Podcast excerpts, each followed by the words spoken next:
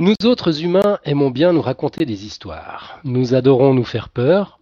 Euh, depuis que nous sommes venus à bout de la plupart de nos prédateurs, non humains s'entend, nous en inventons d'autres à travers la fiction, la fiction ou la science-fiction. Pourtant, pas besoin d'inventer des monstres, des aliens visqueux ou des crevettes géantes à tête de mouche, nos prédateurs sont là, parmi nous. La lutte pour la survie, de part et d'autre, a été engagée il y a longtemps. On a sorti l'artillerie lourde des deux côtés. Ce soir, nous allons tout savoir sur les victoires et les défaites dans les deux camps, si euh, le Wi-Fi de Franck le permet, car c'est Franck qui revêt sa blouse, sa blouse de pharmacien pour nous en parler. Nous sommes le mercredi 7 mars 2012. Bienvenue sur Podcast Science, le balado qui fait aimer la science. C'est l'épisode 76 ou 76.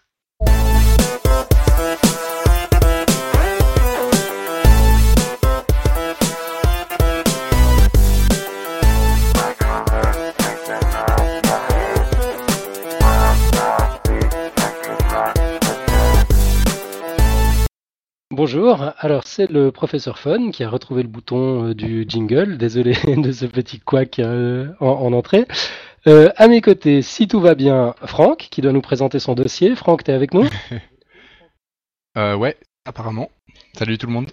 Bon, cool, on croise les doigts. T'as des petits soucis de Wi-Fi, un peu comme à chaque fois que tu présentes un dossier en fait. Ton Wi-Fi marche très bien le, reste du temps. ouais, c'est une, une vraie malédiction, je sais pas, c'est... Je suis désolé. Ouais. Avec nous, Hélène également. Salut Hélène. Bon, Hélène, toi, tout va bien, pas de problème de Wi-Fi. Oui, ça, ça va. Ouais, ça, ça Je suis pas en Wi-Fi, c'est pour ça.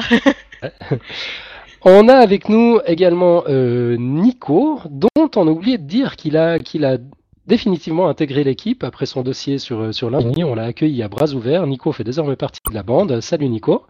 Salut. Alors on a perdu Nico. Non, non, un jour comme ça. Ok, super. Et puis on a également Marco, donc une équipe au grand complet. Salut Marco.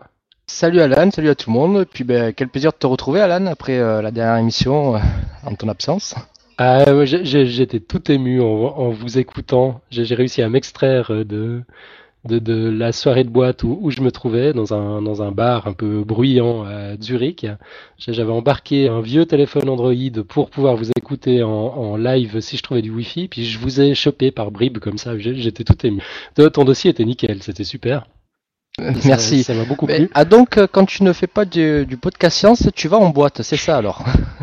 Ouais, c'est ça. C'est un, bar un peu, un peu branchouille, euh, suisse-allemand, avec, euh, avec la musique euh, très forte. Pas mal d'alcool aussi, parce que parce qu'il y avait du, du slam en suisse-allemand. c'est une expérience à faire une fois dans sa vie. Je sais pas si vous en aurez l'occasion. Ouais, ouais, ça doit pas être facile. Mais enfin, c'était très sympa. Et puis, puis voilà, je me suis un peu isolé à un moment pour vous écouter. C'était vraiment très cool aussi. Vous vous en êtes bien sorti. En plus, je me sens un peu moins indispensable. Du coup, ouais, je, je sens que je vais prendre des vacances. C'est cool. Oh non, euh, pas, non, je pense pas, non. Faut pas que tu partes. Oh, vous êtes dur. Bon, bref, euh, on est là ce soir pour parler de, donc pour parler de nos prédateurs, des prédateurs qui sont partout autour de nous. Euh, Franck, tu veux, tu peux nous en dire un peu plus? Ils s'appellent comment ces prédateurs? Alors, comment on les appelle? On les appelle virus, bactéries, champignons, parasites. ça, c'est la liste de nos Je sais pas si vous aviez fait la, si vous en aviez fait la liste avant, mais en fait on, peut la faire, c'est celle-ci. Il y a que ces quatre types d'espèces vivantes qui peuvent nous encore visiter ou prédater entre guillemets. C'est à peu près la même chose. Euh, bien sûr, de temps en temps, il y a un requin qui va se mettre à, qui va bouffer un surfeur, euh, mais ça reste anecdotique, on va dire. Et euh, on peut aussi parler des, prions, mais les prions c'est pas vraiment une espèce vivante en fait. Hein. Les prions c'est juste des protéines. Et enfin, la question de savoir si ce sont des espèces vivantes, bon, évidemment il y en a qui, sont, qui, euh, ne les répertorieraient pas dans la, dans la catégorie des espèces vivantes, mais c'est pas la question d'aujourd'hui en fait, on va considérer. Donc voici nos prédateurs, virus, bactéries, champignons, parasites. Est-ce que vous m'entendez bien? Parce que avec le wifi je suis pas sûr. Il y a quelques petites coupures, mais jusque-là, c'est supportable. Ça va, oui, c'est supportable. C'est supportable. Ok, super. Donc chacune de ces caractéristiques, de ces catégories, possède des caractéristiques bien différentes qui influent sur les, moyens qu'on a pour se défendre contre elles. En première ligne, notre première, notre première arme, bien sûr, c'est notre système immunitaire. Ce système hyper complexe a beaucoup évolué depuis les origines de la vie pour s'adapter à toute forme d'intrusion hostile dans notre organisme. Euh, on pourrait faire tout un dossier sur le système immunitaire, c'est un sujet vraiment passionnant parce que c'est un, système vraiment complexe, mais aujourd'hui, je vais plutôt vous parler des moyens dont on dispose pour pallier à ces insuffisances du système immunitaire. Mais avant, je vais vous présenter rapidement donc les prédateurs contre lesquels on doit se défendre. Alors premièrement, il y a les virus. Alors les virus, ce sont des germes en fait de composition vraiment minimaliste. Les seuls éléments qu'on retrouve dans tous les virus, et parfois on ne retrouve que cela, sont 1. Une enveloppe, 2. un génome. C'est vraiment minimaliste, non? Leur information génétique, elle est, elle est réduite, euh, elle est réduite pareillement. En fait, euh, pour le virus de l'hépatite B, qui infecte 300 millions de personnes sur la planète, son génome il tient en 3200 euh, bases, c'est-à-dire 3200 caractères. On pourrait, le on pourrait le faire tenir sur une sur pied. Euh, le secret de cette simplicité est que pour tout ce qui manque au virus, comme par exemple les enzymes qui lui permettent de catalyser ses réactions chimiques, ses constituants ou, des récepteurs qui permettent d'interagir avec l'environnement euh, et d'y capter des nutriments par exemple, euh, les virus ils utilisent le matériel de la cellule qu'ils infectent. Ils s'occupent plus, plus de rien en fait, ils se servent sur place. Et donc ça, en fait cette caractéristique-là, elle rend également le virus très difficile à atteindre. En effet, euh, nos médicaments pour être actifs sur les virus, parce que c'est de médicaments qu'il est question aujourd'hui en fait, donc nos médicaments, pour être actifs, ils ont besoin de cibles. Et euh, lorsque l'adversaire, entre guillemets, possède des enzymes ou des récepteurs, on peut fabriquer des molécules qui vont s'y accrocher pour les bloquer et engendrer des dégâts. Mais dans le cas des virus, on a très peu de cibles. Le virus utilise les infrastructures de la cellule pour proliférer. Et donc si on les cible, on attaque nos propres cellules. voilà pourquoi on a très peu de médicaments contre les virus. Mhm. Comment? C'est pas forcément une bonne idée d'attaquer nos propres cellules, effectivement. Ok. Donc ça c'est pour les, virus. Mais pour les virus, ouais. Mais juste un petit écart sur le Tamiflu, je crois que vous connaissez tous ce médicament, c'est le, médicament contre la grippe dont on parlait beaucoup aux périodes épidémiques. Ah, pardon. Ouais, un petit écart sur le Tamiflu, donc le, le médicament anti-grippal, je pense que beaucoup de gens le connaissent. Ouais. Euh, pour vous expliquer, en fait, les virus, ils ont très peu de matériel. Je disais, ils rajoutent quelques babioles qui leur sont bien utiles et qu'on peut cibler pour les détruire. Par exemple, dans le cas du virus de la grippe, il possède, ce virus-là possède une neuraminidase. C'est le N de H5N1, par exemple. Cette neuraminidase, elle lui sert à faire le... neura... Attends, c'est dur à prononcer en plus. Neuraminidase. Neuraminidase, d'accord? Voilà. Donc cette neuramèse lui sert à faire le ménage quand il veut sortir de la cellule qu'il a infectée en détruisant les molécules qui entourent la cellule. Alors le Tamiflu, c'est un inhibiteur de cette neuraminidase et donc il empêche le virus de sortir de, euh, la cellule. Voilà, voilà. Et donc au, total, finalement, on a, on a une molécule pour lutter contre le virus de la grippe. Et euh, sinon, c'est tout, on n'a on a rien d'autre. Tout ça, c'est pour vous expliquer pourquoi on a du... Ils ont peu d'éléments qu'on peut attaquer car elles utilisent le matériel de nos propres cellules qu'on ne peut pas attaquer. Euh, donc voilà pour les virus.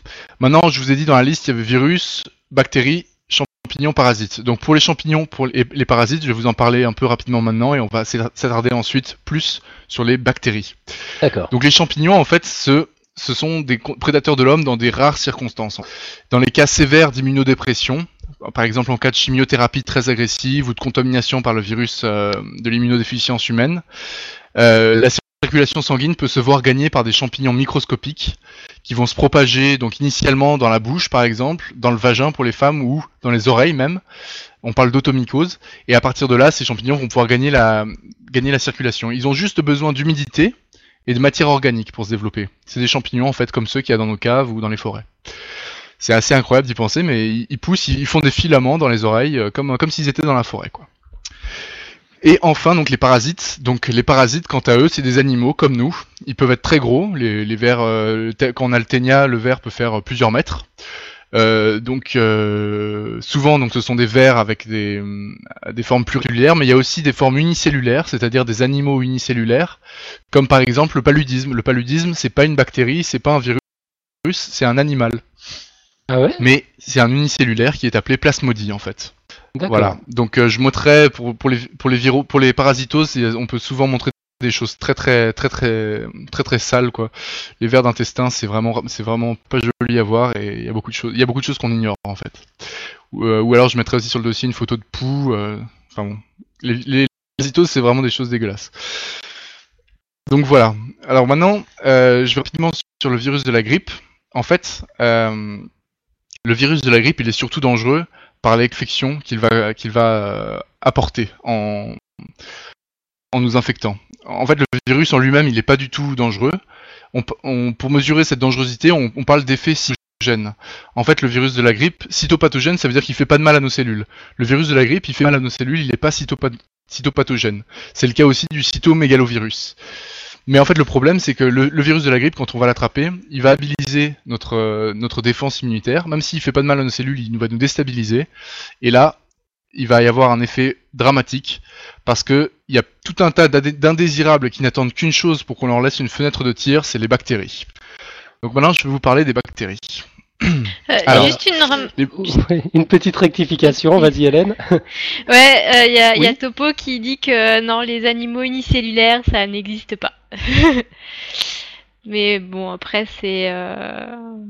Ah, le, maître a parlé, il faudrait adapter ton dossier, Franck. Ok.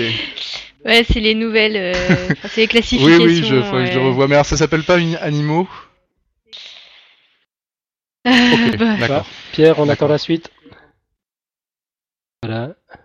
Parasite, ouais. Parasite, nous dit-il. Bah en fait ils sont ils sont dans la classe c'est des protozoaires non c'est des euh... ah zut oui enfin bon je, je, fais confiance à, à Topo et le nom reviendra plus tard. Fais confiance. Ça marche ok ça marche donc, on va revenir sur les bactéries. Ok. Ouais, voilà, c'est ça. En fait, alors, moi, les bactéries, je vais dire, je, à chaque fois que je dis ça, je me fais engueuler. J'ai envie de dire, elles sont relativement primitives. Mais quand je dis ça, c'est que ça veut dire qu'elles existent depuis longtemps. En fait. Attends, attention, je sens la grosse règle là. ouais, t'as Topo dans la chatroom et t'oses dire un truc pareil. Et alors là, c'est fou. en fait, par primitive, je veux dire qu'elles existent depuis longtemps. Ah, voilà. nous dit. donne le plus de mal. D'accord, c'est celles qui ont eu le plus, euh, le, plus de chances d'évoluer, de s'adapter, de, de, de, trouver des stratégies. Exactement. Exactement. Bon, si c'est ça que t'entends Vous le savez sûrement déjà.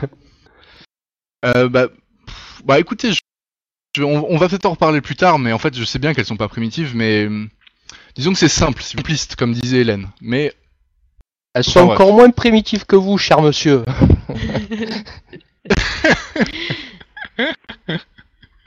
Bon, je peux continuer là ou vous, vous allez pas me laisser C'était prévenu pour Alors, on va pourrir ton dossier rien que pour ça.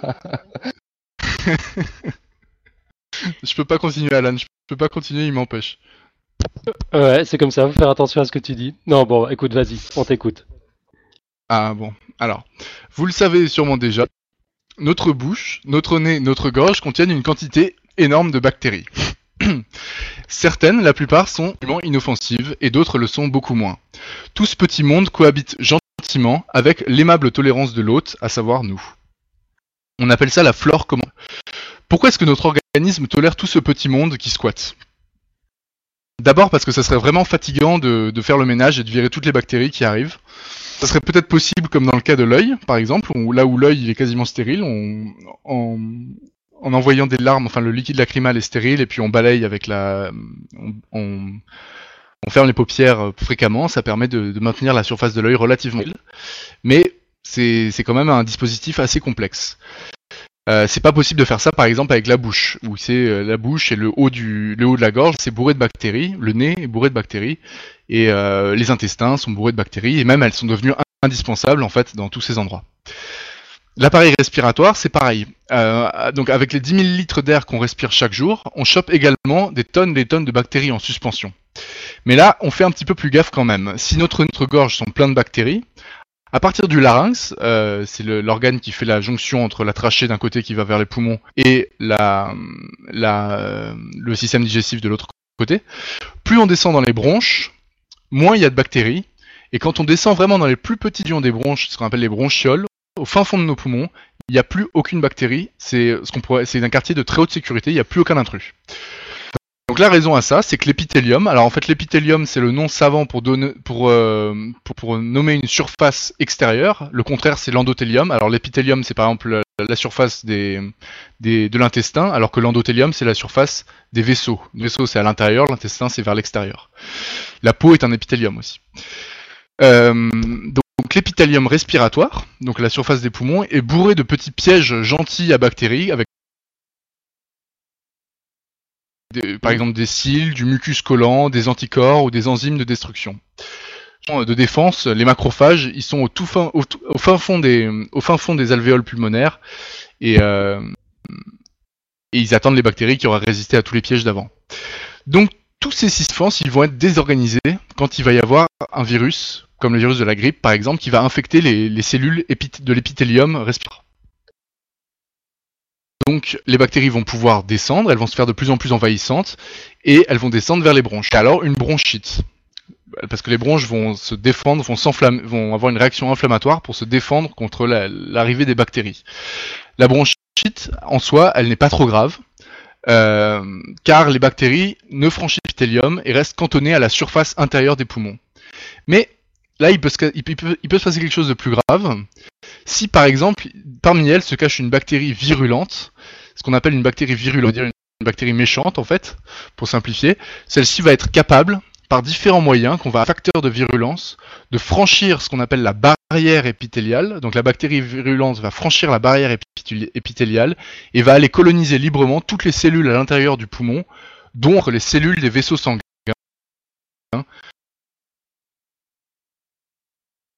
Ce qui veut dire qu'elle va pouvoir se disséminer dans tout l'organisme par la voie sanguine. Lorsque la bactérie franchit la barrière, et autant vous dire que dans ces cas-là, L'heure n'est pas à la rigolade. Non, tu peux répéter lorsque la, bactérie franchit la... La barrière épithéliale. D'accord, ok. On, Ça va, je suis pas trop coupé euh, Si, un peu quand même. Mais euh, ah, on, essaie de continuer. Si m'entends pas. Vas-y, on t'entend. Mais donc, rassurez-vous,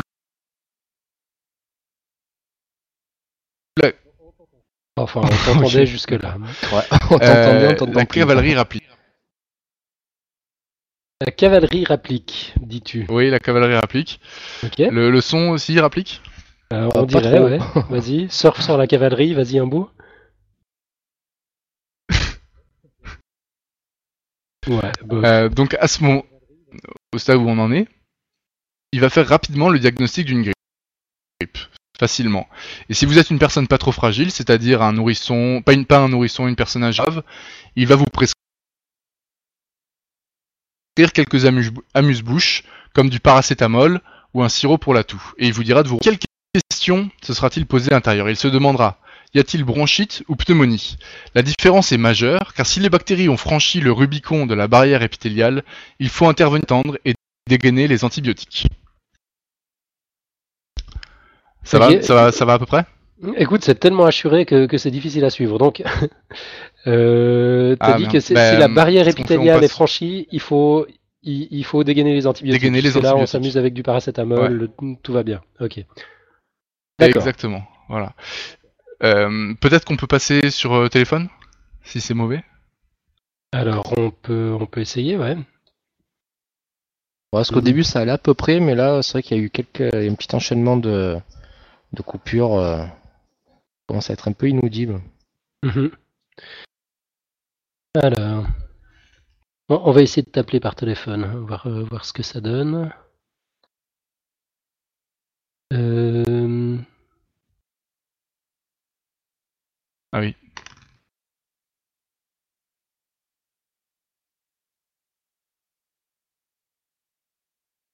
Si on, si on arrive à, éviter ces coupures, parce que c'est vrai que c'est un peu pénible. Alors, est-ce que Oui, magnifique. Moi je vous entends en tout cas. Ok, parfait. Alors on va couper ton micro. On se croirait à une émission radio là avec un appel à auditeurs. Quel est le montant de la cagnotte? De quelle couleur est le schmilblick? Ok, euh, ah, j'ai juste coupé le mauvais micro, c'est malin. Bon, Franck, t'es toujours avec nous? Ouais, je suis avec vous. J'ai coupé mon micro de façon de, mon côté. Hein. Ok, c'est parfait. On a coupé en même temps, sauf que j'ai coupé ton téléphone en fait, à la place de te laisser couper ton micro. Bien, donc on, t'écoute. Donc je continue, on était au moment où il faut dégainer les antibiotiques parce que les bactéries ont franchi la barrière épithéliale. Donc on va parler un petit peu des antibiotiques. Alors les antibiotiques, ils ont fait de nombreuses apparitions précoces dans l'histoire de la médecine, mais leur utilisation massive en fait est très récente. Elle date de moins d'un siècle. C'est à Fleming qu'on la doit. Euh, c'est un scientifique écossais Et euh, même s'il y a eu, il y a eu des précurseurs, c'est à lui que l'histoire a attribué la, la, paternité de la découverte du premier d'entre eux, des antibiotiques, la pénicilline. Alors pour la petite histoire, cette découverte s'est faite par hasard en 1928. Fleming est parti en vacances et en revenant, il a remarqué que ces cultures bactériennes dans des petites boîtes, boîtes à euh, de pétri, avait été contaminé par un champignon du genre Penicillium. D'abord, il s'est mis en colère parce que ces, cultures étaient foutues en l'air, et ensuite il a remarqué euh, que les champignons avaient empêché la croissance des bactéries juste à leurs alentours. Il a ensuite analysé le contenu de ces cultures et il a isolé un composé qui permettait d'empêcher à certaines bactéries de, se multiplier. Quelques années plus tard, euh, plus de dix ans d'ailleurs, le premier antibiotique sortait. J'ai bien résumé l'histoire. En fait, c'est une histoire très très complexe parce qu'il y a une rivalité entre les Américains qui ont développé les premières pénicillines et les Anglais qui, euh, donc Fleming était écossais, mais euh, il travaillait en Angleterre, donc les Anglais, les, les, Américains et les Anglais étaient un peu en concurrence pour sortir ces molécules. Et euh, c'est une histoire assez marrante. Et finalement, c'est, c'est pendant la deuxième guerre mondiale que les premières pénicillines sont sorties. donc, alors, qu'est-ce que c'est que cette pénicilline et comment fonctionne-t-elle? En fait, les bactéries sont des organismes qui ressemblent beaucoup à chacune de nos cellules. Mais la principale différence entre les bactéries et, nos cellules, c'est qu'elles ne possèdent pas de noyau, alors que nos cellules possèdent quasiment toutes un noyau. On dit que les bactéries sont des prokaryotes, alors que nos cellules, donc nous, sommes des eucaryotes. Donc prokaryotes, eucaryotes. C'est une distinction qui est fondamentale dans le monde du vivant, les prokaryotes et les eucaryotes. Euh, une autre différence qui est importante entre les bactéries et nos cellules euh, à nous, c'est que les premières, donc les bactéries, ont une membrane beaucoup plus épaisse que celle de nos cellules. Les bactéries, en fait, ce sont des êtres unicellulaires qui sont confrontés à un milieu extérieur parfois euh, hostile et changeant. Et donc, pour, se faire une image, ils ont besoin d'un gros, gros manteau en comparaison à nos cellules qui sont toujours à température constante, à milieu constant, etc. Donc, elles n'ont pas besoin d'un gros manteau comme les bactéries. D'ailleurs, pour les bactéries, on appelle leur, euh, leur, membrane, on l'appelle la paroi bactérienne, alors que pour nos cellules, on parle de membrane plasmique. Euh, mais alors la construction de cette membrane, de la, paroi, pardon, la construction de cette paroi pour les bactéries est, est assez complexe, parce qu'en fait, euh, cette paroi est constituée d'énormes molécules très très longues, très très grosses, qui sont des polymères en fait. Les polymères, ce sont des répétitions de plein de petites molécules identiques attachées les unes aux autres. Donc ces polymères très très gros qui forment leur paroi, ils peuvent pas peuvent pas sortir de leur première membrane cellulaire parce que les, bactéries en fait elles ont une petite membrane comme la nôtre et la grosse membrane extérieure. Et donc les grosses molécules de la paroi ne peuvent pas sortir par la première membrane. Donc la solution trouvée par la bactérie pour faire sortir ces énormes molécules, c'est de faire sortir en premier toutes seules les monomères, donc les petites briques qu'on va mettre l'une à côté de l'autre pour former les polymères. Elles les font sortir une par une séparément. Elles font sortir ensuite les enzymes, séparément aussi. Donc tout ça passe par la première membrane. Et à l'extérieur, elle assemble sa paroi, à l'extérieur d'elle-même en fait. Si on veut une image pour comparer, c'est un petit peu comme les bateaux en maquette qu'on construit dans les bouteilles. On, introduit d'abord les pièces et après on monte la maquette à l'intérieur de la bouteille ou c'est comme la station internationale spatiale, la station spatiale internationale, qu'on assemble déjà en orbite en fait. On ne pourrait pas envoyer tout d'un coup, ça serait trop lourd et trop gros. Donc voilà pour, euh, la fabrication des bactéries. Euh, la bactérie fait sortir les petites briques d'une part, les enzymes d'autre part, pour construire sa paroi, et elle le fait à l'extérieur. Je vous passe le nom des composants de la paroi, il n'a pas beaucoup d'importance. Par contre, euh, les protéines, les enzymes qui sont chargées d'assembler les briques de, la paroi, elles s'appellent les protéines liant la pénicilline. Protéines liant la pénicilline ou PLP. Voilà, donc vous l'avez compris, la pénicilline, elle va se lier à ces enzymes et elle va empêcher leur fonctionnement. La, bactérie va être incapable de synthétiser sa propre paroi et de l'entretenir, ce qui est indispensable à sa survie. La pénicilline a donc un effet bactéricide, elle va tuer les bactéries euh, elle va être avec lesquelles elle va être mise en contact. D'accord, systématiquement en les empêchant de construire cette paroi, donc en, en se liant aux enzymes PLP, c'est comme ça que ça marche. Voilà, exactement. Mais les pénicillines ne tuent pas toutes les bactéries. Loin de là même. Euh, est-ce que vous vous souvenez de la manière dont on les a découvertes? En fait, les pénicillines étaient présentes dans le milieu du culture de Dr Fleming, contaminé par le champignon du genre Penicillium. En fait, les pénicillines sont synthétisées par les champignons dans le but d'empêcher les bactéries de venir digérer leurs nutriments. Parce qu'en fait, les, champignons et les bactéries, ils occupent la même niche écologique, la fermentation des sucres. Ils, mangent la même chose. Les champignons et les bactéries sont en guerre pour les sucres depuis, disons, des millions d'années, pour être gentil. Et les pénicillines sont l'arme développée par les champignons pour renvoyer les bactéries dans les, dans les abîmes insondables d'où elles proviennent. À noter qu'on aurait apprécié que les bactéries aient également la gentillesse de nous synthétiser des molécules anti-champignons. Les champignons nous, nous, fabriquent des pénicillines contre les bactéries, on aurait aimé que les bactéries fassent la même chose pour les champignons. Ouais, ça aurait mais été sympa. elles l'ont pas fait. Ça aurait été pas mal, mais elles l'ont pas fait. Et d'ailleurs, ironiquement, la plupart des composés antifongiques, donc anti-champignons qu'on a, sont synthétisés en fait par d'autres champignons qui, euh, qui, qui s'en mettent plein la poire, qui s'en mettent plein, plein la poire entre eux. Donc voilà. Enfin, tout ça pour dire que si les bactéries n'ont pas la, civilité de nous avoir préparé des composés antifongiques au fil de l'évolution, elles ont même trouvé des moyens de résister aux pénicillines, ce qui ne nous arrange pas du tout.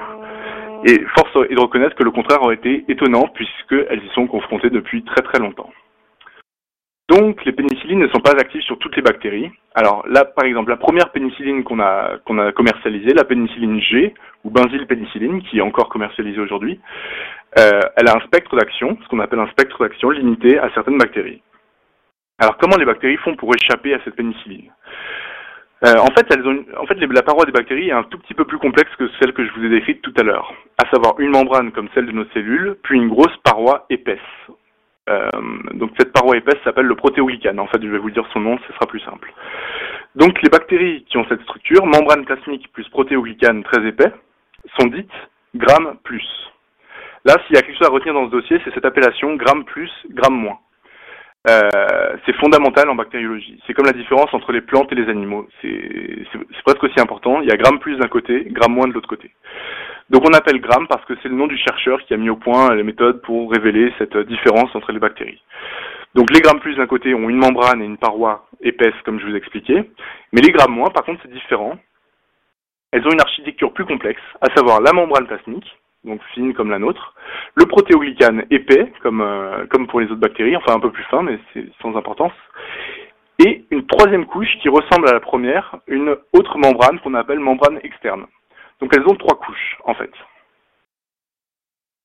Euh, il y a des bactéries qui sont en fait ni gramme plus ni gramme moins, euh, qui sont un peu plus rares. C'est comme par exemple le bacille de, co de Koch, qui est responsable de la tuberculose. Lui, il a une paroi beaucoup plus épaisse que tout le monde. Euh, c'est un vrai tank en fait. Mais euh, mais je m'égare, on va on va pas parler de ça, on va rester sur les cas les bactéries classiques. Donc la pénicilline G agit en bloquant les enzymes de synthèse du protéoglycane. Donc ça, vous vous en souvenez, c'est comme ce que je viens de vous expliquer. A priori, elle devrait agir sur les grammes plus et les grammes moins, puisque les deux catégories ont cette couche de protéoglycane épais, euh, elles l'ont toutes les deux. En fait, c'est pas ça. Les, bactéries grammes négatives, elles sont résistantes naturellement aux pénicillines. Pourquoi? Enfin, à la pénicilline G. Pourquoi? Parce que la raison, euh, la raison est toute simple, c'est parce que la troisième couche, la membrane externe dont disposent les grammes moins, bloque l'accès de la pénicilline G au protéoglycane. Donc c'est un gros avantage pour les grammes moins, elles sont protégées contre la pénicilline G. Mais en fait, euh, cet avantage des, bactéries grammes euh, en fait les grammes plus en ont long aussi euh, de pouvoir se défendre contre les pénicillines. les pénicillines, en fait, il faut savoir que ce sont des molécules qui ne sont pas stables du tout. c'est là leur moindre défaut.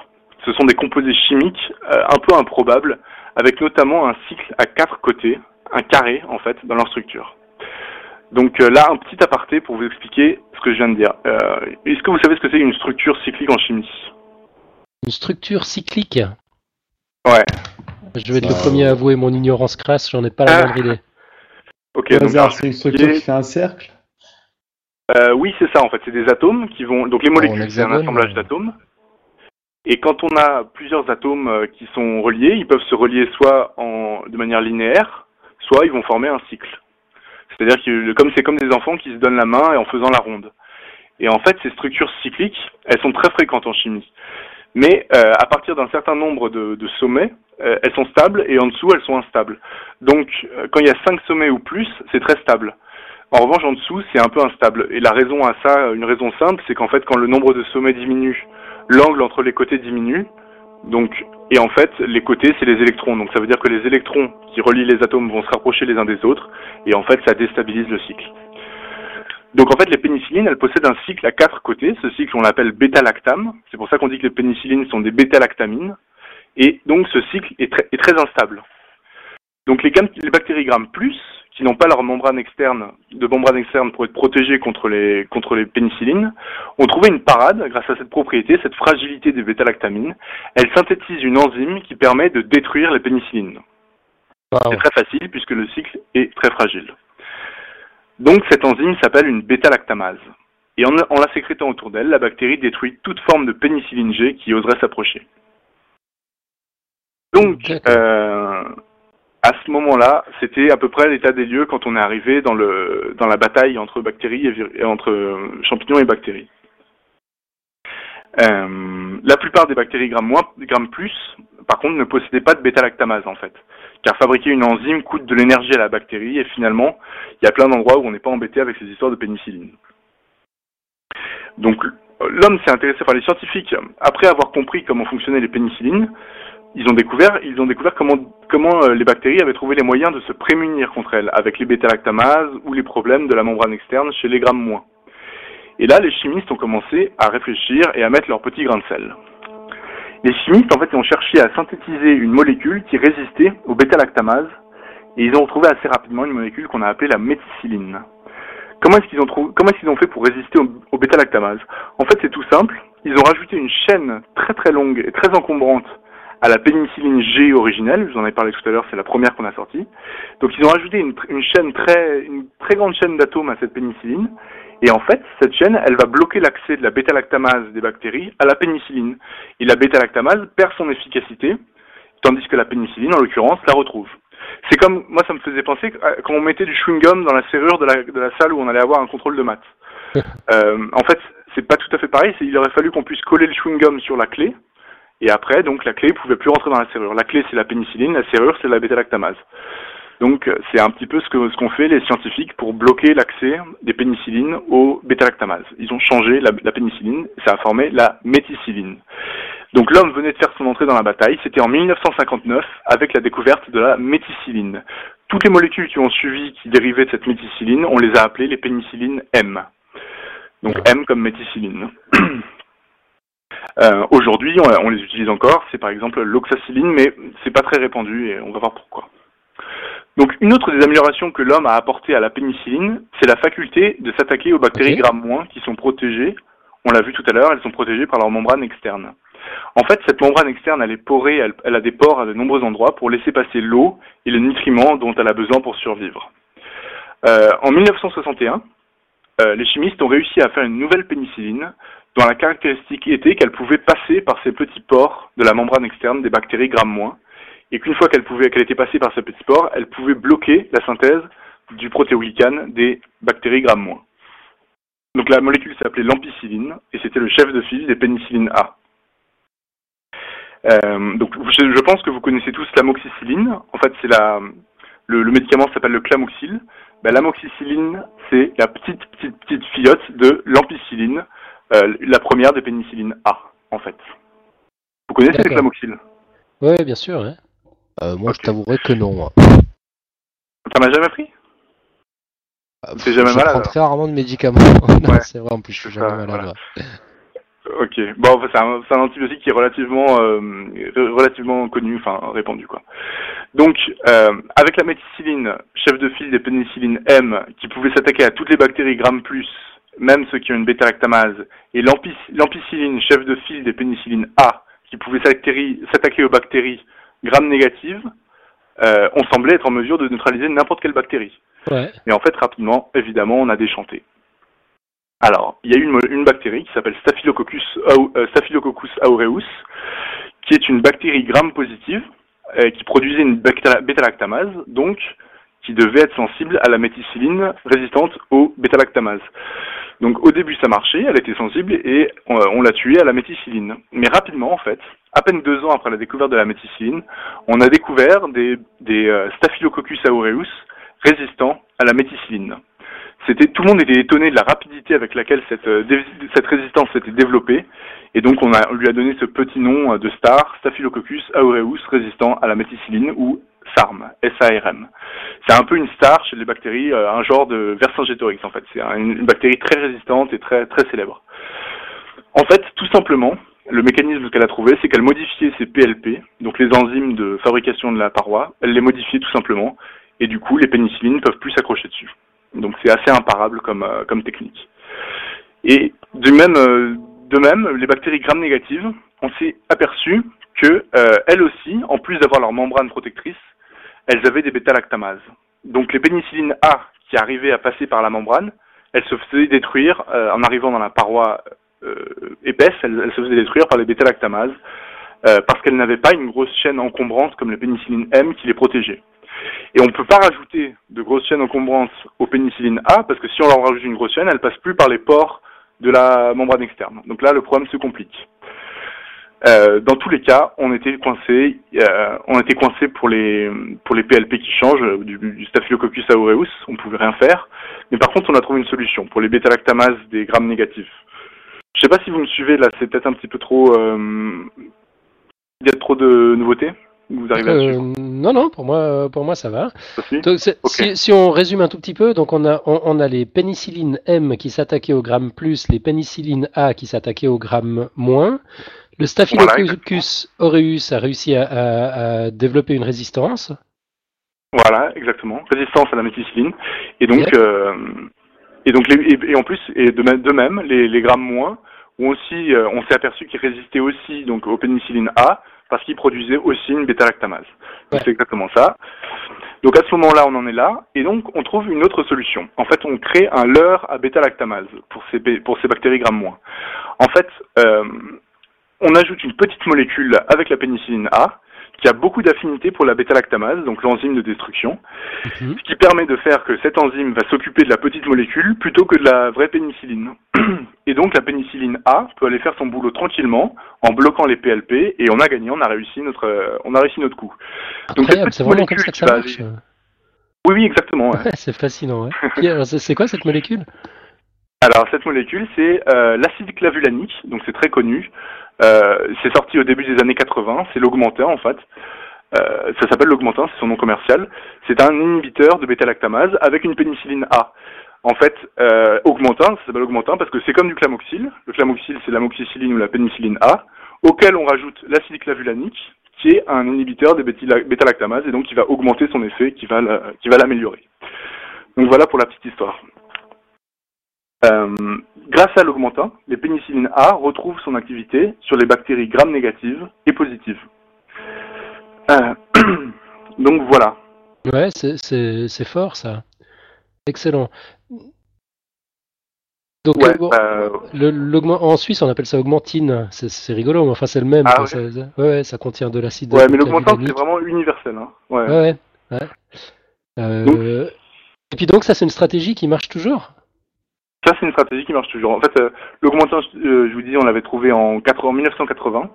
Et depuis, bah, c'est toujours le, l'antibiotique numéro un euh, utilisé, utilisé quoi, hein, dans, la, dans la vie de tous les jours, quoi, je veux dire. Mais oui, enfin, parce que en fait, le problème avec ces antibiotiques, c'est l'émergence de résistance. Ça, on en parle beaucoup dans la presse et ça fait que souvent, il y a des molécules dont on peut plus se servir parce que il y a des résistances. Donc, qu'en est-il vraiment de cette histoire? Souvent, on entend parler d'études alarmistes sur l'évolution des résistances aux antibiotiques. Et grosso modo, il faut, bien dire ce qui est, ça représenterait un travail monstre d'en faire le bilan, donc je l'ai pas fait, j'ai juste euh, pris quelques points pour, euh, pour faire le bilan. Cependant, on peut dire avec pas mal de certitude, je pense que globalement, le pourcentage de bactéries isolées, donc euh, des prélèvements, le sang, etc., à chaque fois qu'on envoie des bactéries au laboratoire, le pourcentage de, de bactéries résistantes aux antibiotiques parmi elles, il augmente assez lentement, mais, mais inexorablement. En fait, non pas inexorablement parce qu'on s'est aperçu par contre, et ça c'est ça c'est une certitude, que les politiques de santé publique qui sont destinées à faire baisser les résistances, les résistances sont généralement utiles. Lorsqu'on arrête d'utiliser une molécule à tout bout de champ, le pourcentage de résistance diminue euh, au sein de la population bactérienne. C'est ce qui s'est passé là pendant les années 2000 avec la campagne de, prévention en France pour pour, pour euh, pour la diminution de l'utilisation des antibiotiques dans les angines notamment, et eh bien on s'est aperçu que ça avait fait baisser le pourcentage de résistance de certaines bactéries, notamment impliquées dans les angines, dans les angines, euh, de faire baisser donc le pourcentage de résistance chez ces bactéries-là. Mais alors pourquoi? Pourquoi est-ce que euh, les résistances apparaissent? En fait, la réponse elle est très simple, elle réside dans la sélection naturelle. Alors, je ne sais pas si vous vous souvenez, enfin, on en parle beaucoup sur Podcast Science, mais finalement, la sélection naturelle, c'est trois principes. Variation, adaptation et hérédité. Donc, alors ici, la variation, c'est la présence au sein de la population d'un mécanisme de résistance. Certaines bactéries ont ce mécanisme de résistance, d'autres ne l'ont pas. Ensuite, on a l'adaptation. Donc, l'adaptation, c'est que la variation permet, dans des conditions données, d'augmenter à un individu ses chances de se reproduire. Donc ici, le mécanisme de résistance, dans un milieu où il y a beaucoup d'antibiotiques, il va augmenter les chances de se reproduire pour la bactérie qu'il possède, alors que celle qui ne l'a pas va, risquer de mourir sans se reproduire. Et enfin, troisième principe, l'hérédité. Donc, la bactérie se transmet, euh, la bactérie transmet ce gène à, celle qui descend d'elle, et euh, la fréquence du gène de résistance augmente donc au sein de la population bactérienne. Donc ça, voilà, c'est la réponse à la question pourquoi est-ce que les résistances augmentent? C'est tout simple en fait c'est la sélection naturelle. Mais euh, pourquoi est-ce que les résistances diminuent quand on arrête de servir d'un antibiotique? Bah, En fait, c'est tout simple, c'est qu'à contrario, dans un environnement où l'antibiotique n'est pas présent, posséder le gène de résistance n'apporte aucun avantage sélectif. Voire c'est un désavantage parce que la bactérie va, être obligée de, enfin, va produire une enzyme qui sert à rien et donc ça va lui coûter de l'énergie et ça va lui, ça va pas lui rendre service. Donc, euh, donc le taux de résistance va redescendre en, l'absence d'antibiotiques. Ce mécanisme est aussi responsable de euh, ce qu'on appelle l'effet barrière de la flore commensale. L'un des avantages à héberger gracieusement toutes les bactéries de, la flore commensale, c'est-à-dire des bactéries non pathogènes, c'est qu'elles vont nous protéger contre les bactéries qui seront éventuellement plus virulentes et éventuellement résistantes aux, antibiotiques, en les empêchant tout simplement d'occuper le terrain et en les soumettant à la sélection naturelle. Mhm. Parce qu'en fait, empiler les enzymes de résistance euh, va, va pas constituer, enfin, disons qu'une bactérie qui possède un mécanisme de résistance contre tous les antibiotiques, elle va pas avoir, elle va avoir un, gros désavantage pour s'imposer au milieu des bactéries qui n'ont aucun euh, facteur de résistance s'il n'y a pas d'antibiotiques en présence, parce qu'elle aura plein d'enzymes à produire qui lui serviront à rien. Et donc, tant que la population bactérienne ne sera pas au contact des antibiotiques en question, la bactérie qui possède la résistance n'est pas avantagée, elle est au contraire désavantagée, donc elle va avoir tendance à s'éteindre. Et voilà pourquoi, donc, quand on utilise moins ou à bon escient une molécule antibiotique, les bactéries qui, possèdent les enzymes de résistance à cette bactérie vont voir leur nombre progressivement diminuer. Euh, et donc, en fait, par là, on se sert de la guerre qu'il y a entre les bactéries entre elles pour préserver nos armes, euh, les antibiotiques. c'est super intéressant. en fait. Super intéressant. ok, merci. Euh, bah, moi, ça me, moi, ça me passionne. Donc la, bactérie ne doit pas lutter que contre l'antibiotique, elle doit aussi lutter contre, euh, contre toutes les... Les, les résistances ne sont pas du tout une, une fatalité. Les, les, enfin, elles sont une fatalité dans la mesure où on, est toujours en train de s'occuper, on peut pas s'empêcher de, enfin, on peut pas s'arrêter d'utiliser des antibiotiques, mais si on s'arrêtait, en quelques années, il y aura plus de résistance. Ouais. C'est vachement intéressant parce que c'est vrai que c'est pas comme ça que c'est présenté dans, dans, dans, la presse, quoi. Comme tu disais en, en intro, c'est souvent alarmiste. Euh, on, on présente ce phénomène de résistance comme, comme la fin des, de l'efficacité des antibiotiques en annonçant qu'un jour on n'aura plus rien pour se soigner, ce sera le retour au, Moyen Âge. Euh, mais non, alors là, tu, tu casses de nouveau un bon paquet d'idées reçues, c'est super intéressant. Bah ouais, en fait, je vais revenir là-dessus parce que c'est quand même vrai que c'est quand même vrai que les résistances augmentent parce qu'on on continue à se servir des molécules. Mais euh, mais c'est pas si grave que ça en fait, je trouve. Mais bon, c'est c'est pas un avis c'est pas un avis vraiment scientifique. Ce qui est scientifique et ce qui est certain, c'est que si on s'arrête d'utiliser les molécules, les résistances retombent. Ça, c'est certain. Après, euh, la gravité de la situation, ça pour l'apprécier, je pense que c'est pas forcément de, de mon ressort. Ouais, bien sûr. Et je pense que c'est du ressort de personne en fait. Mais voilà, pour le oui, pour le mythe, c'est vrai que c'est pas inéluctable quoi. La progression des bactéries, des résistances. ok. Donc les deux règles qui émergent de ça, c'est que 1. En utilisant le moins possible une molécule antibiotique, on diminue la fréquence des mutants euh, résistants. Donc ça, c'est première, première chose. Et deuxième chose importante à souligner, c'est que les mécanismes de résistance émergent plus facilement lorsque les populations sont soumises à des doses faibles d'antibiotiques et pendant des courtes durées. De, cette manière, la résistance peut émerger progressivement, parce que les bactéries ont le temps, entre guillemets, de trouver des mécanismes qui fonctionnent. Alors qu'au contraire, si on soumet directement à une population à une grosse dose d'antibiotiques pendant une longue durée, toutes les bactéries vont casser leur pipe et personne ne va résister. Et donc c'est pour ça qu'il est important de poursuivre les traitements jusqu'au bout, même si on va mieux, en fait. Quand on a un médicament, il faut bien le prendre toute la durée pour laquelle il nous a été prescrit, enfin un antibiotique. C'est pour empêcher les bactéries qui auraient trouvé une résistance euh, sur la fin, sur le tard, euh, en résistant au dernier moment. Il faut vraiment que toutes les bactéries meurent pour être sûr d'avoir éliminé toutes les formes de résistance à l'antibiotique. Donc, à propos de, de l'apparition de ces résistances, il y a aussi un truc dont je voulais vous parler, c'est les antibiotiques d'élevage. Et c'est un peu une des raisons pour lesquelles euh, ce, que, ce que je viens de dire, en fait, c'est ça fait les antibiotiques d'élevage, ça fait beaucoup grincer des dents. Parce que si, si on refuse à une maman euh, les antibiotiques pour son enfant quand son enfant est malade, il est évident que la maman, elle va pas comprendre pourquoi, comment est-ce qu'on va pouvoir distribuer des antibiotiques à des, euh, à des tonnes d'animaux comme ça, alors qu'on les refuse à son enfant. Et quelque part, il y a une certaine logique. Ouais, effectivement, surtout qu'on s'en sert comme, euh, comme accélérateur de croissance chez, chez les animaux. C'est même pas pour les soigner.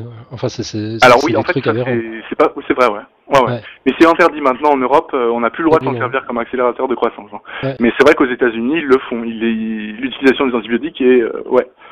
En fait, parce qu'en tuant les bactéries de la flore commensale, les bactéries intestinales, en fait, en, donnant des antibiotiques, on va augmenter l'absorption des nutriments par les animaux et donc en fait, on va avoir besoin de leur donner moins de nourriture parce que les bactéries auront pas, il n'y aura pas d'intermédiaire avec les bactéries et ça coûtera moins cher en nourriture, quoi, du coup.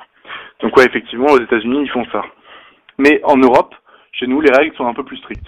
Donc on n'utilise pas les antibiotiques comme facteur de croissance et on n'utilise pas les mêmes antibiotiques, jamais les mêmes antibiotiques qu'on euh, donne aux humains, on donne, on, donne jamais les mêmes aux animaux. En fait, de cette manière, on est sûr que euh, on est sûr que vu qu'en plus les bactéries qui infectent l'homme et les animaux sont pas toujours les mêmes et que les antibiotiques ne sont pas les mêmes du tout, donc ça c'est interdit, en fait on limite de cette manière l'impact sur l'évolution des résistances. Mais euh, ces mesures sont insuffisantes et en fait on a montré que les résistances développées par les bactéries d'animaux d'élevage pouvaient par différents mécanismes augmenter la résistance des bactéries, des bactéries humaines aux antibiotiques. Donc la question est loin d'être loin d'être résolue. Mm. Mais, euh, mais disons qu'on a fait des progrès dans la réglementation en Europe par rapport aux États-Unis. Au début, il faut bien commencer quelque part. Ouais, exactement. Donc voilà, donc la tendance globale actuellement, elle reste euh, à l'augmentation des résistances. Mais alors, ce qu'on peut dire sur l'augmentation de ces résistances, c'est qu'elle est lente. Déjà, c'est 1 ou 2%. Par, exemple, s'il y a 20% de bactéries qui sont résistantes à une molécule, euh, disons que euh, ce, pourcentage va augmenter de 1 à 2% par an. Donc c'est très, relativement lent. Et, et d'autre part, il faut savoir aussi que c'est plus ou moins contrôlé en fait. L'une des stratégies qu'on va utiliser à l'échelon public pour lutter contre les bactéries, pour l'émergence des résistances chez les bactéries, ça va être d'user toujours, d'user entre guillemets, toujours les mêmes molécules. En fait, les recommandations qu'on donne aux médecins, c'est d'utiliser toujours les molécules les plus simples et les moins évoluées pour soigner les, leurs, leurs malades en fait. De cette manière, en fait, les résistances, elles vont éventuellement progresser, mais ce sera toujours sur les molécules les plus euh, simples dont on dispose. Et entre guillemets, on va, va pas trop nous poser de problème car on fera exprès de se garder sous le coude des molécules plus complexes, plus évoluées, dont on se sert jamais et qui vont avoir, elles, une efficacité très importante sur les germes qui deviendraient trop gênants dans des cas graves. Donc en fait, la plupart du temps, on va pas avoir besoin d'aller jusque ces molécules-là qui sont très efficaces, car l'immunité naturelle et les antibiotiques de première ligne vont suffire à venir au bout de la bactérie. Et en fait, comme ça, les résistances n'apparaissent que sur des molécules de première ligne, on va dire. Donc euh, l'exemple parfait, c'est celui des carbapénèmes. Donc en fait, les carbapénèmes, c'est euh, une bactérie de, c'est une famille de molécules dont les résistances sont rarissimes en France. Elles sont, il n'y a jamais quasiment eu de résistance à cette euh, à cette molécule en France. Les seuls moments où on va avoir des résistances, c'est sur des bactéries d'importation, sur des sur des cas d'importation. C'est des bactéries qui seront qui viendront d'autres pays, souvent un petit peu moins développés économiquement, et euh, chez eux, ils vont utiliser le, médicament un petit peu sans politique globale, et donc ça va permettre l'apparition de résistance. Et, euh, donc euh, ça, ça n'arrive pas en France quand on se sert bien de la molécule. Donc ces carbapénèmes, c'est quand on a parlé beaucoup récemment là des bactéries super résistantes venues d'Inde, euh, Escherichia coli super résistante, je sais pas si vous vous en rappelez. Enfin, ça avait fait un peu de bruit c'était pas les c'était pas celle qui contaminait les graines bio mais c'était une autre qui dont on a parlé après. Donc c'était on disait qu'elle était super résistante parce qu'en fait elle résistait au carbapénème et que ça en France on le voit jamais mais elle venait d'Inde en fait. Et donc euh, donc voilà ça devenait euh, ça nous faisait peur mais en fait c'est pas très grave quoi. Parce que c'est juste une souche et bon. Voilà.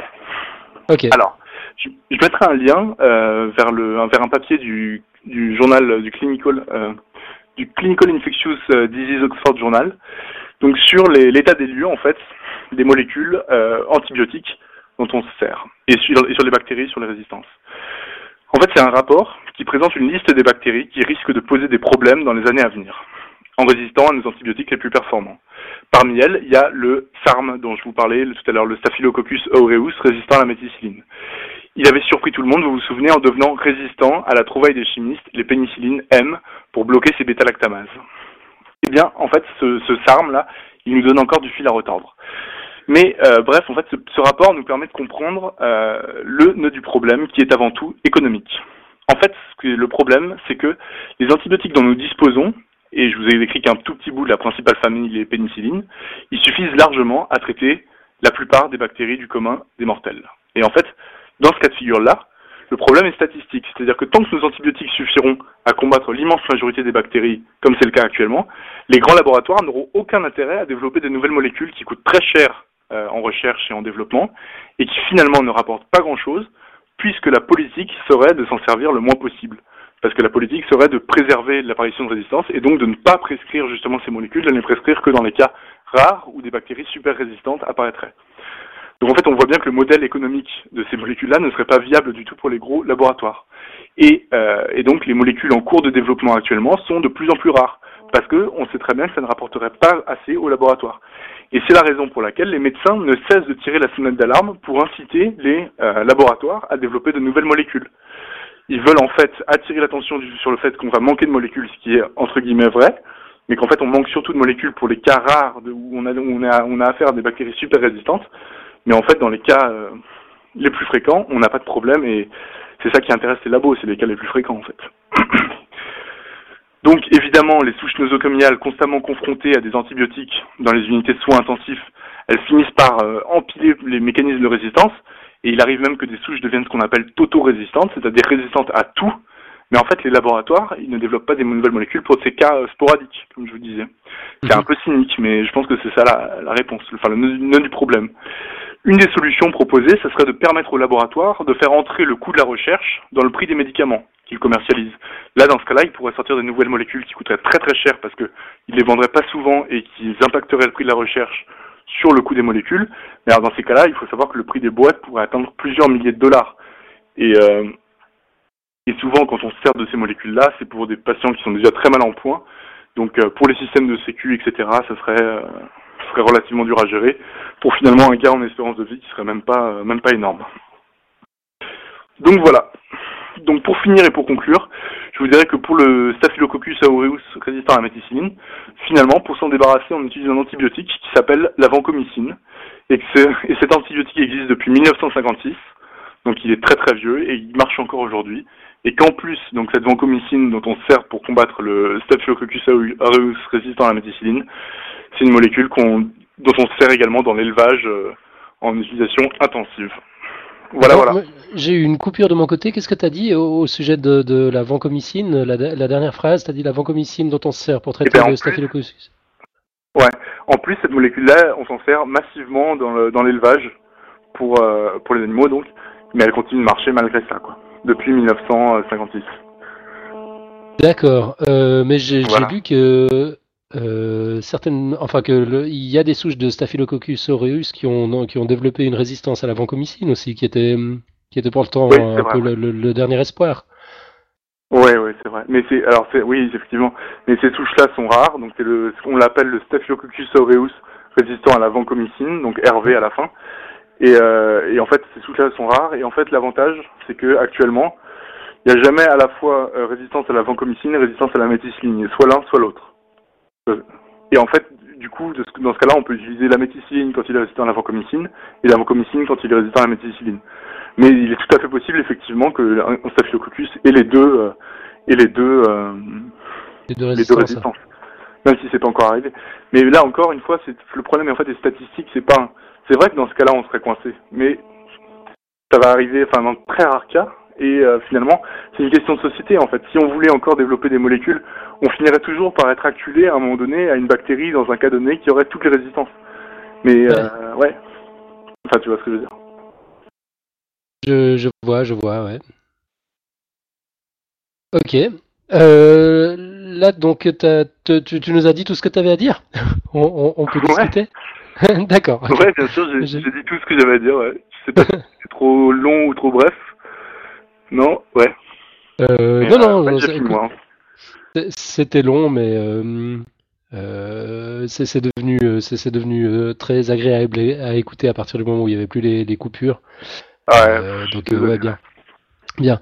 on, on a eu un certain nombre de, rectifications, on t'a pas interrompu à chaque fois, mais de la part de, Pierre, c'était notamment au début du dossier, quand tu, donc Pierre Kerner, au début du dossier, quand tu, quand tu présentais les, euh, nos, différents prédateurs. Euh, je sais pas, Hélène, t'as as, réussi à tout noter? Tu, tu veux en dire un mot? Euh, Ouais, j'en ai noté une partie, je vais retrouver l'autre. D'accord, j'en ai noté aussi. à, alors, deux, on tout d'abord, pour les, les, animaux unicellulaires qui n'existent pas, c'est en fait, les, leur nom c'est apicomplexé. Et donc en fait, c'est plus proche des plantes vertes que des animaux. Donc euh, c'est voilà, c'est des êtres unicellulaires. Et donc. Euh... euh ouais, enfin, je vais pas faire un débat, mais il n'y a pas que les apicomplexés dans les dans les euh, enfin dans les unicellulaires, il y en a plein d'autres. bah, qui font du parasitisme, c'est essentiellement ceux-là en fait. Il y en a d'autres, mais euh, oui, et donc pour, pour, en revenir sur le, parasitisme, en fait, parasite c'est pas vraiment une classe de d'espèces, c'est euh, une stratégie. voilà. Euh, c'est bon, c'est tout à fait vrai. Par exemple, en fait, le parasitisme, c'est un mode, c'est un mode de, c'est un mode de vie, enfin un mode de, comment on appelle ça, de, nourriture. Et en fait, la, la, différence entre la prédation et le, et le parasitisme, elle est, enfin, je sais pas si c'est si c'est là-dessus que tu, enfin que Pierre voulait voulait venir, mais la différence, la principale différence entre la prédation et le parasitisme, c'est la mise à mort de la de, de, la victime entre guillemets. Enfin, ce que j'en ai trouvé. C'est qu'en fait le parasite ne met pas à mort sa victime, alors que le prédateur la met à mort. Enfin, moi, je pense que la vision de Pierre Kramer se rejoint là-dessus. C'est plus euh, sur le continuum euh, des, des symbioses, en fait. C'est-à-dire que c'est des, c'est des, enfin, deux espèces qui vivent euh, ensemble et, euh, l'une va tirer plus d'avantages que l'autre. Ou euh, ça va s'équilibrer, ou les deux retirent de. Enfin bon, ça c'est après. C'est plus en fait, comme ça. J'ai pas le mot, mais il y a, y a symbiotique et parasite et le, le, le, le saprophytisme, c'est quand l'espèce est indépendante et elle se, elle se nourrit toute seule. Quand elle est euh, symbiotique, c'est que les, elles vont, s'associer avec une autre espèce et elles vont toutes les deux euh, bénéficier de cette, cette, association. Et le parasitisme, en fait, c'est quand il y en a une qui va profiter de l'association et l'autre qui va pas en profiter. Et dans ces cas-là, la prédation, en fait, est un mode de parasitisme où, dans le cas de la prédation, le, le, celui qui profite pas est carrément mis à mort, en fait, par, euh, par le parasite prédateur, quoi. Ouais, je pense que la prédation en parasite.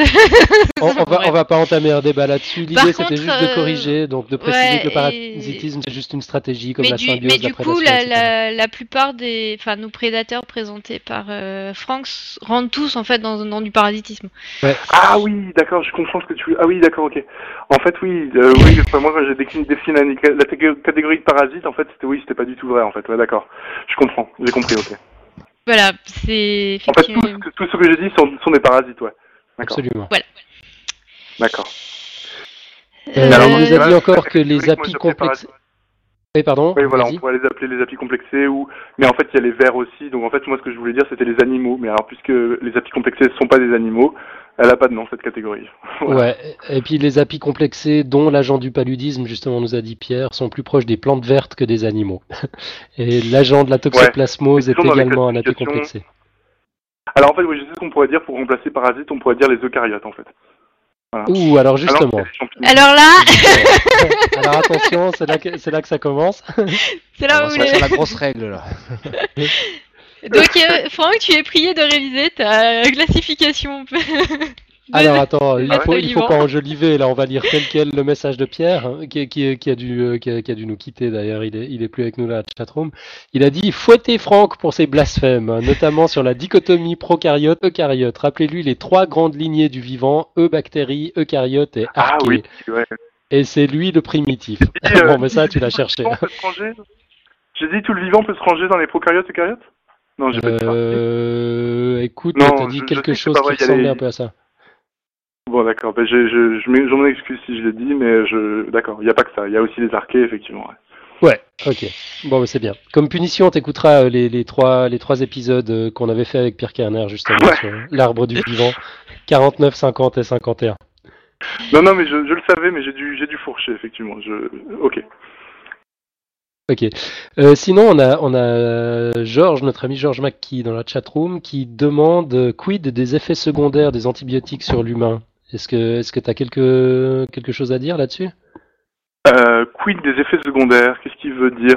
Bah les non. Euh, les effets secondaires sont globalement assez faibles. Euh, qu'est-ce que ah si bah ce qu'on peut dire sur les effets secondaires c'est qu'en fait c'est les effets secondaires qui nous empêchent d'augmenter les doses en fait parce qu'une des solutions qu'on pourrait avoir pour euh, pour, euh, pour annuler les résistances, ce serait d'augmenter les doses. Mais en fait, oui, justement, euh, on peut pas les augmenter indéfiniment parce que en augmentant les doses, on augmente les effets secondaires et au bout d'un moment, ça devient dangereux. D'accord. Mais à part ça, oui, c'est tout, ouais. Et puis les, les effets secondaires, en fait, euh, ils sont liés à la, à la, la comment t'appelles ça, la flore commensale, c'est ça? La flore commensale, ouais. Euh, Non, les, justement, les, enfin, qu'est-ce que si il y a dans le cas des oui d'accord je vois ce que tu veux dire. C'est dans le cas des diarrhées induites par les euh, les diarrhées induites par les antibiotiques. Ouais par exemple. Mhm. ouais dans ces ah. cas-là c'est qu'en fait on déstabilise avec les antibiotiques la flore commensale. Et donc on, on, on, déclenche des diarrhées en fait parce que la flore commensale est, est responsable de l'équilibre un peu du trans, du trafic euh, intestinal du transit intestinal. D'accord donc risque de déshydratation etc voilà exactement. Euh, Georges précise qu'il pensait aux allergies en particulier au clamoxyle. Ouais, tout à fait. Ouais, ouais c'est exactement ça, ça me fait marrer parce que ça me fait réviser mes cours. Euh, oui, oui, le, l'un des effets indésirables principaux, c'est les allergies, oui, tout à fait. Et alors, quand on est allergique, euh, on se soigne comment? Ah, bah, Allergique au clamoxyle Eh ben, on passe à une molécule de classe supérieure parce qu'effectivement, dans ce cas-là, on est un peu coincé, ouais. Donc euh, par exemple, on a les céphalosporines euh, où on a des allergies. Généralement, quand tu es allergique au, au, pénicilline, tu peux ne pas être allergique, par exemple, aux céphalosporines qui se ressemblent beaucoup avec les pénicillines. Et si tu es allergique aux deux, pénicilline plus céphalosporine, bah là, on passe à complètement autre chose et on, trouve toujours. Il y en a plein des molécules. On trouve toujours. D'accord, jusqu'à ce que tu entres dans une catégorie statistiquement peu représentative, et puis même si tu es quelqu'un de très intéressant, les pharmates laissent tomber, t'as qu'à crever.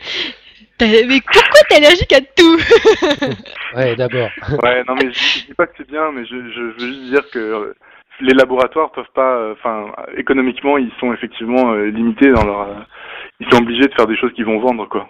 Ouais, non, bien sûr. Après, c'est tout le problème de la, la santé, enfin, santé publique versus santé plus personnelle, quoi. Individuelle. Ouais, individuelle, c'est ça. Oui, non, mais tout à fait. Ouais. Mais là, c'est comme les, les derniers, euh, les derniers traitements euh, à base de cellules souches, etc. De, enfin, des trucs, des technologies hyper poussées. Euh, c'est par exemple, je pensais à, Provenge, le, le, vaccin. Enfin, c'est un truc super, super, un truc de thérapie cellulaire super poussé aux États-Unis qui a été commercialisé. Ça coûte, je sais plus combien de milliers de dollars par mois, et ça fait gagner quelques mois d'espérance de vie. Enfin, il y a un moment donné, on peut plus. Enfin, il faut, euh, il faut réfléchir à est-ce que, euh, est-ce que ça vaut le coup finalement. Ouais, c'est des grandes questions d'éthique, tout ça. Alors, j'ai pas entendu malheureusement l'exemple que tu viens de donner parce que j'ai eu une coupure chez moi, mais j'ai vu que la petite ah, partie était allumée, donc ce sera, ce sera sur le podcast. Je réécouterai. je, je vais pas te demander de répéter. en fait, c'est un vaccin où on, on prend des cellules d'un patient, on l'immunise contre le, le, cancer du patient et on les réinjecte au, au patient. Comme ça, ses ah, propres cellules vont attaquer le, les cellules cancéreuses du patient. Ok. Voilà bon, bah, je suppose que ça, ça, fait avancer la recherche. Mais c'est vrai que l'exemple que tu donnais tout à l'heure, euh, c'est si euh, les, les, labos pouvaient pratiquer, euh, enfin pouvaient reporter le vrai coût des, des, des, recherches sur les médicaments qui sont commercialisés, et puis qu'on se retrouve avec des médicaments de la dernière chance qui coûteraient, je sais pas moi, des dizaines, enfin, ouais, une boîte à une dizaine de milliers d'euros. bah là aussi, c'est Ouais, ça c'est une énorme, une énorme question euh, d'éthique euh, qui, qui, qui, qui est pas bah, Disons qu'elle serait pas remboursée là, c'est sûr. Ouais. ouais. Bon, Georges nous dit, bref, euh, vivons heureux en attendant la mort. J'ai déjà entendu ça chez des poches, il me semble. voilà, c'est vrai que c'est tout ce qu'on a à faire. Euh, ouais. je voulais faire une remarque. Euh, quand tu t'expliques comment on lutte contre les résistances euh, aux antibiotiques. Moi, j'avais vu le même genre de proposition pour euh, lutter contre les résistances aux pesticides euh, et aux OGM porteurs de pesticides, en fait. Au lieu de, semer dans tous les champs des, semences euh, qui portent les, pesticides en fait, hein, qui, produisent avec des plantes qui produisent directement les, pesticides, il faudrait qu'il y ait mmh. des champs où il y a où il y ait des semences normales pour que justement il, y ait, enfin les insectes puissent euh, vivre à un endroit quoi pour pas être trop euh, pas avoir trop de pression soumis euh. à la pression de sélection par rapport à la s'il y avait que des plantes qui produisent insecticides ils seraient ils seraient soumis à la pression de sélection et ils muteraient tous parce qu'ils auraient pas de parce qu'ils ont pas, pas entre guillemets pas de choix quoi. Enfin, disons que les seuls qui survivent c'est ceux-là. Donc, ouais. ouais c'est la même idée exactement c'est exactement la même idée. Donc voilà c'est il faut laisser une, il faut laisser les il faut laisser les bactéries euh, tranquilles pour servir les antibiotiques quand c'est vraiment utile. Ouais, c'est ça. Et Georges euh, rajoute que plein de plantes produisent des pesticides sans OGM, mais dans le dans ce que je, présentais comme exemple, c'était vraiment dans le cas des OGM. Hein. c'est puisque à ce moment-là, c'est nous qui apportons en fait le, le gène euh, producteur de pesticides, et donc on est beaucoup plus enfin, on a plus de contrôle justement sur ces, sur où on met les, plantes résistantes et enfin produits euh, qui produisent les pesticides et pas. Voilà. Ok. Euh, écoutez, je vous propose qu'on en reste là pour, euh, pour, aujourd'hui sur, sur ce dossier. Franck, merci infiniment, c'était vraiment passionnant. Ok, merci.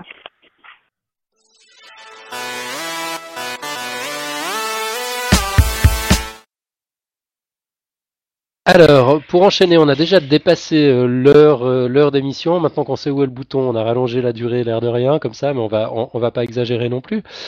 Euh, Nico, Nico, si tu es toujours avec nous, ah, es toujours avec nous, c'est magnifique.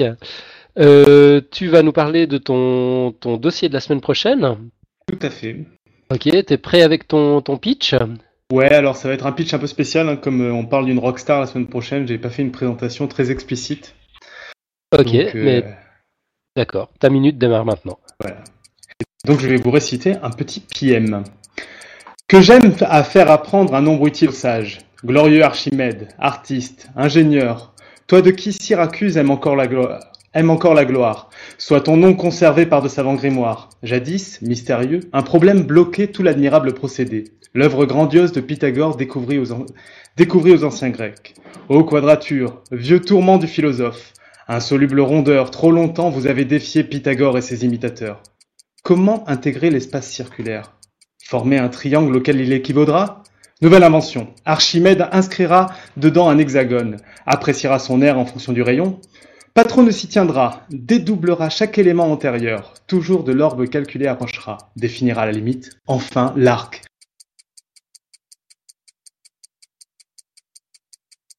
le limiteur de cet inquiétant cercle, ennemi trop rebelle. Professeur, enseignez sont deviner le sujet la semaine prochaine. Je vous invite à compter les lettres des différents mots de ce poème. Alors attends, là soit t'as pété une durite, soit il y a une subtilité qu'il faut que tu nous expliques. Alors la subtilité, c'est que donc le sujet de la semaine prochaine c'est Pi, hein, en l'honneur du jour de Pi, et ça c'est un c'est un exercice de, style, c'est-à-dire c'est un PM, alors qui n'a pas d'auteur. Hein, J'ai pas trouvé son auteur sur internet. Ça veut dire que si on prend tous les mots un par un, ça suit les décimales de pi. Donc le premier mot fait trois lettres, le deuxième mot une lettre, c'était un J apostrophe, le troisième mot quatre lettres, etc. Et on a toutes les décimales de. On a les premières décimales de pi. Et je me suis dit que c'était une manière amusante de présenter le dossier de la semaine prochaine. Et tu appelles ça un PM Ouais, c'est comme ça que c'est appelé a priori par plusieurs personnes. bon, on en apprend tous les jours. C'est pas mal, je connaissais pas. pas mourir idiot. D'accord, donc en résumé, la semaine prochaine, ce sera donc le 14 mars. C'est ça. 14 mars, euh, si on écrit la date à l'américaine, ça fait, ça fait 3-14, et c'est le jour de Pi. C'est le jour de Pi, voilà. Voilà, et pour cette occasion-là, donc tu nous, montes un, tu nous as monté un dossier sur Pi. C'est ça, tout à fait. Pour, euh, pour le jour de pi, un dossier sur pi, donc on verra ce que c'est pi, euh, pourquoi c'est un nombre un peu intéressant, important, et puis euh, comment on fête le jour de pi aussi. Ah ouais, parce qu'il y, a- il y a toutes sortes de traditions pour le jour de Pi. Ah oui, ben dans les traditions, euh, pour, euh, pour teaser un peu, euh, j'ai appris que le MIT euh, annonçait les résultats de je ne sais plus quel examen euh, le, le jour de pi à l'heure de pi, c'est-à-dire à 3h14. D'accord. Ok. On, doit faire quelque chose de particulier pour, pour se apple préparer pie, jour de. Pi. Des apple pie, des apple pie, ouais, c'est Ouais. les, les tartes aux pommes. Ok. Bon, bah écoute, voilà. le, le rendez-vous est pris. Moi, je, je, je suis euh, tout euh, teasé, tout titillé. je me réjouis beaucoup. Alors il y aura plus de maths que de PM, mais bon, euh, c'était une manière comme une autre de teaser la chose. Magnifique. Alors, bon, là, je suis censé passer le jingle du gong, mais j'ai pas pu parce que je suis sous Lion. Ça, ça, ça parlera aux utilisateurs de Mac. J'ai eu le malheur de faire le mauvais mouvement avec deux doigts et puis toute mon interface a, a disparu. Bon, mais tant pis, Hélène, euh, fais-nous le gong. Voilà. Ah non, je suis de retour. Attends, c'est bon, c'est bon. Euh, on- on- quand même, on introduit les choses dans les règles de l'art.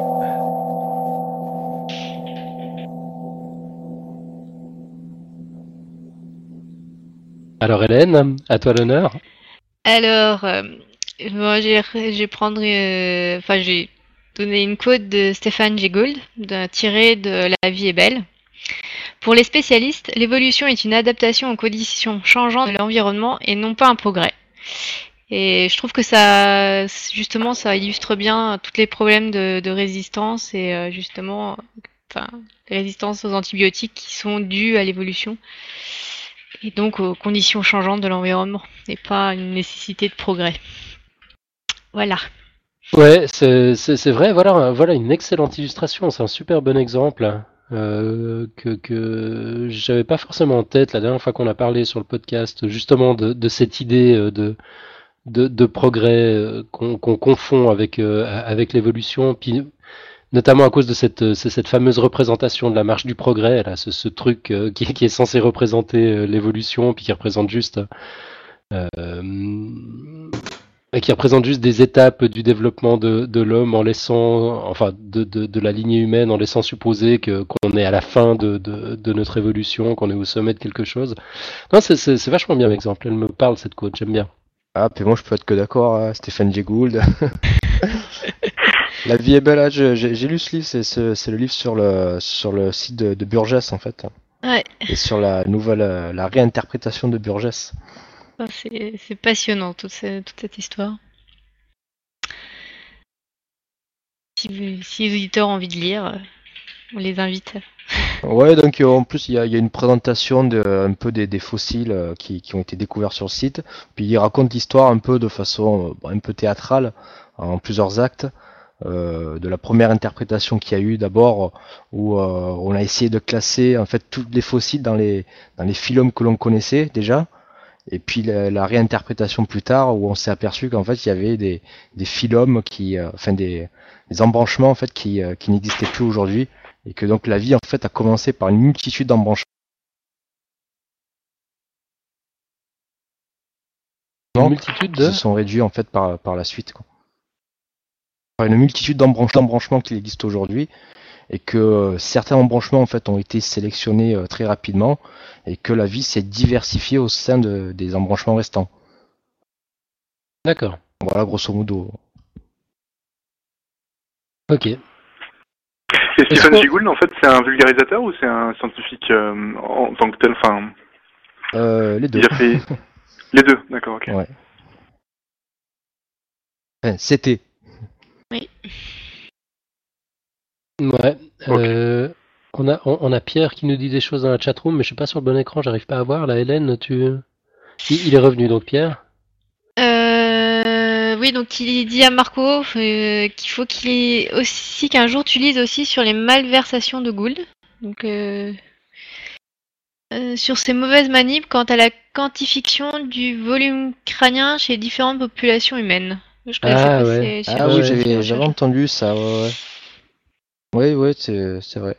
Ouais, même les plus grands font des conneries. Effectivement, il Ah, faudra ouais, qu'on parle de ouais. ça une fois.